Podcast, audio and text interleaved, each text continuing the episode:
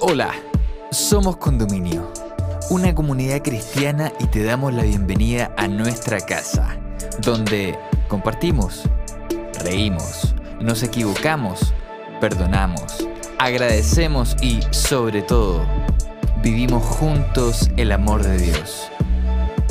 Llegamos a ti con nuestro podcast Promesas, presentándote el capítulo Nada es imposible para Dios, donde Tomás Quinsacara, amigo de nuestra casa, nos invita a meditar sobre el poder ilimitado de Dios.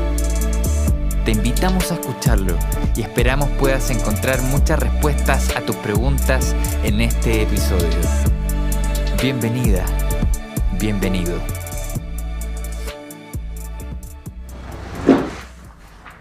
Quiero invitarlos primero a hacer un ejercicio mental. Si eres creyente, quiero que olvides todo lo que sabes de la Biblia por un momento. Y si eres no creyente, lo más seguro es que ya habrás escuchado este ejercicio. Partamos con la maldad. La maldad existe, la podemos vivir empíricamente. Vemos las noticias, salimos a la calle y está ahí. Se ve, se siente. Ahora, pensemos por un momento que Dios existe. ¿Dios sabe que existe la maldad? Sí. Si no, no sería omnisapiente, es decir, que lo sepa todo como nosotros creemos. Ok, ¿Dios puede acabar con la maldad? Sí, también. Dios es omnipotente. Si no, no sería todopoderoso como creemos. Entonces, ¿por qué no acaba con la maldad? Esta es una pequeña adaptación de la paradoja de Epicuro, una paradoja de la época griega, la cual buscaba cuestionar a los dioses. Comúnmente se llegaban a las dos posibles conclusiones. O Dios es malo, o Dios no tiene todo poder. Entonces, espero, por lo menos yo espero que todos los que me están escuchando en este momento sepan que Dios es bueno. ¿Es omnipotente? Cuestionémonos esto de un punto de vista un poco más cercano. Todos acá hemos vivido momentos tristes hemos sufrido el divorcio de nuestros padres, una pelea en el matrimonio, infidelidades, dolores, muertes de alguien cercano, enfermedades que duran una eternidad, encierros. ¿Dios podía hacer algo? Piénsalo así, nosotros en ese momento estábamos llorando, estábamos sufriendo, y lo más seguro que en ese momento de necesidad clamamos a Dios con mucha fe, con mucho, mucha necesidad, Dios, haz algo. Pero no hizo nada. ¿Dios realmente podía hacer algo? Bueno, veamos. Si Dios existe, entonces veamos lo que dice su palabra. Quiero invitarlos a buscar Marcos 10:27. Un poco de contexto. Estaban los discípulos y Jesús tranquilos, sentados, y en eso llega un joven rico. Y este joven rico tiene un pequeño diálogo con Jesús. Y luego de este diálogo, Jesús dice, es más difícil para un hombre rico entrar al cielo que para un camello pasar por la aguja de un, digo, el ojal de una aguja. Y los discípulos, dentro de su humanidad, le dicen, entonces, ¿qué podrá ser salvo? ¿Por qué? Porque los discípulos tenían esa visión de que el ser humano con más dinero, con mejores capacidades, con más adquisiciones, podía llegar a ser salvo. Pero de ahí sale esta hermosa frase perfecta que se encuentra de nuevo en Marcos 10:27, que dice, entonces Jesús mirándolos, dijo, para los hombres es imposible, mas para Dios no, porque todas las cosas son posibles para Dios. Es increíble porque ese todas, de todas las cosas son posibles para Dios, viene del griego y en esta palabra griega, actualmente se deriva un siempre. Ya no solo significa todo, sino también significa siempre. Es decir, podríamos, podríamos leer esto como siempre es posible para Dios y todo es posible para Dios. Pero si Dios podía hacer algo, ¿por qué no lo hace? ¿Por qué no puede realmente?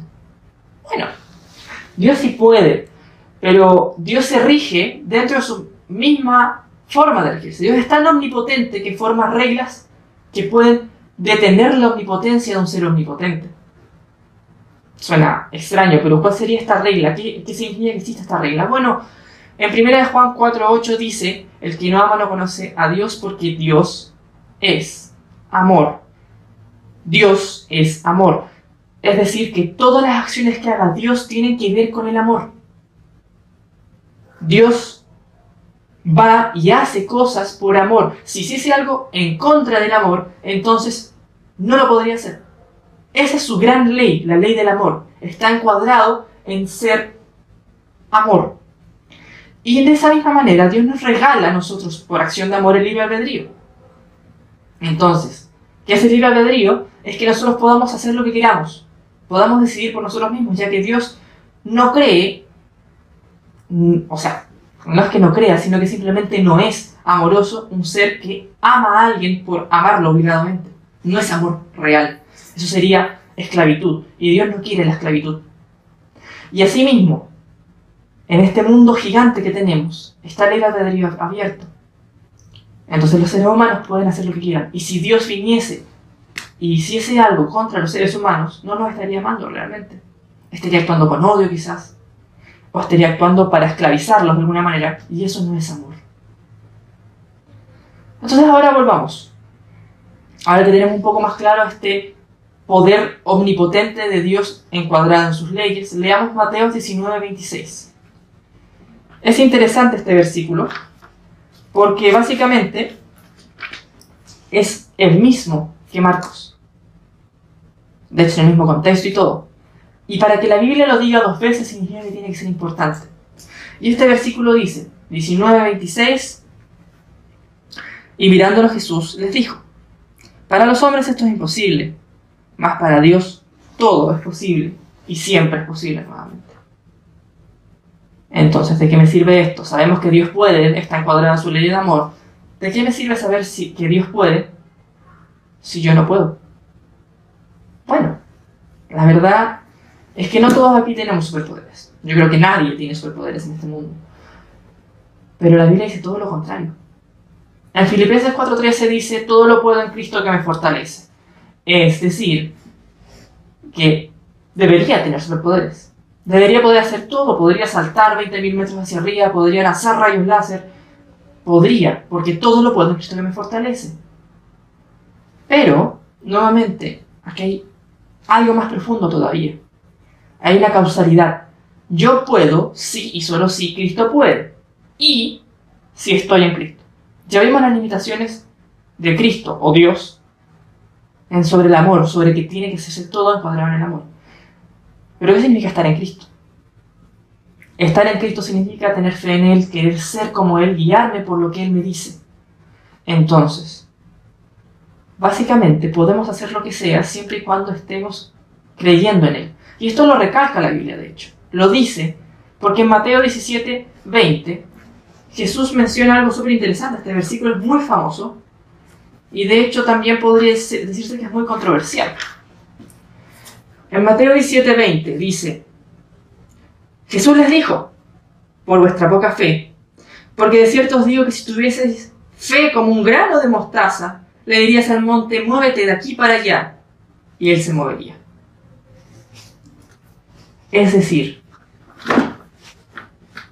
que nos falta fe. Volvamos un poco hacia atrás.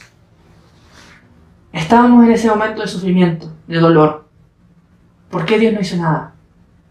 Nos faltaba fe. ¿No nos amaba lo suficiente? Mantener un matrimonio unido, mantener a una familia feliz, evitar que una persona buena muera, ¿no es un acto de amor? Bueno, quiero presentarles ahora otro versículo que es Proverbios 14, 12 y 13. Este dice, hay caminos que al hombre le parecen rectos, pero que acaban en caminos de muerte. También, es que, también de reírse duele el corazón y hay alegrías que acaban en tristeza. En otras palabras, hay cosas que a nosotros nos parecen súper buenas, cosas que nos hacen felices, momentos que yo creo que todos hemos vivenciado, donde estamos todos alegres, todos bacanes, todo genial, y de la nada todo se vuelve triste y cambia el momento. Entonces, Así como hay cosas que parecen para nosotros ser geniales, que parecen derechas, perfectas, terminan en la muerte. Nosotros los seres humanos estamos limitados a lo que podemos ver. Se nos permite ver solamente el pasado y el presente. Es decir, solo hasta la punta de nuestras narices. Lo que viene más adelante no lo podemos ver. Entonces, a veces vemos desde la punta de nuestra nariz que ganarse la lotería es bueno. Que tener un auto nuevo es bueno. Pero más adelante, eso nos puede llevar a perdición. Y Dios sabe eso y sabe en su ley de amor que eso va a ser malo para nosotros. Y como Él es amor, no puede entregarnos esas cosas. Es decir, la misma ley del amor que lo limita a hacer ciertas cosas, lo limita después a darnos ciertas cosas. Ok. ¿Qué sigue? Ahora que sé todo esto, ahora que ya hemos pasado por una serie de versículos y hemos llegado a la conclusión de que Dios puede, yo puedo, Dios es bueno y Dios se guía por una ley del amor, ¿qué sigue? Bueno, básicamente tenemos que empezar a pensar que Dios debe dirigir nuestras vidas. No podemos quedarnos tranquilos en decir, ah, Dios puede hacer cualquier cosa, yo voy a poder hacer cualquier cosa. Nos conviene pensar que Dios debe guiar nuestras vidas, dejarlo que Él haga su propósito en nuestras vidas, que es un propósito de amor, que va hacia el bien. Y así, de la nada vamos a ver cómo las murallas de Jericó caen, cómo el mar muerto se abre, cómo esos gigantes que parecen imposibles de vencer caen derrotados. Esas cosas que nos van a parecer imposibles para que lleguemos a esa meta que Dios tiene para nosotros van a ser derribadas si tenemos esa confianza en Dios, si realmente tenemos esa fe y estamos en Cristo. El problema es que como seres humanos queremos controlar todo, queremos estar encuadrados, mantener nuestra poder, nuestra convicción de tener cosas y sentimos esto tan lejano, tan imposible, porque queremos tener el control, no, que no nos dejamos llevar tan fácilmente. Por eso te quiero invitar a que te dejes llevar por la voluntad de Dios. Su poder está a nuestra disposición. ¿Realmente lo quieres? Hemos llegado al final de este episodio. Esperamos que estos minutos hayan sido relevantes para tu vida. Si quieres acercarte a nuestra comunidad, puedes ingresar a somoscondominio.cl o encontrarnos en Instagram como Somos Condominio. Para nosotros sería un tremendo honor poder conectar contigo. Sigue sintonizando para más episodios y gracias por estar con nosotros.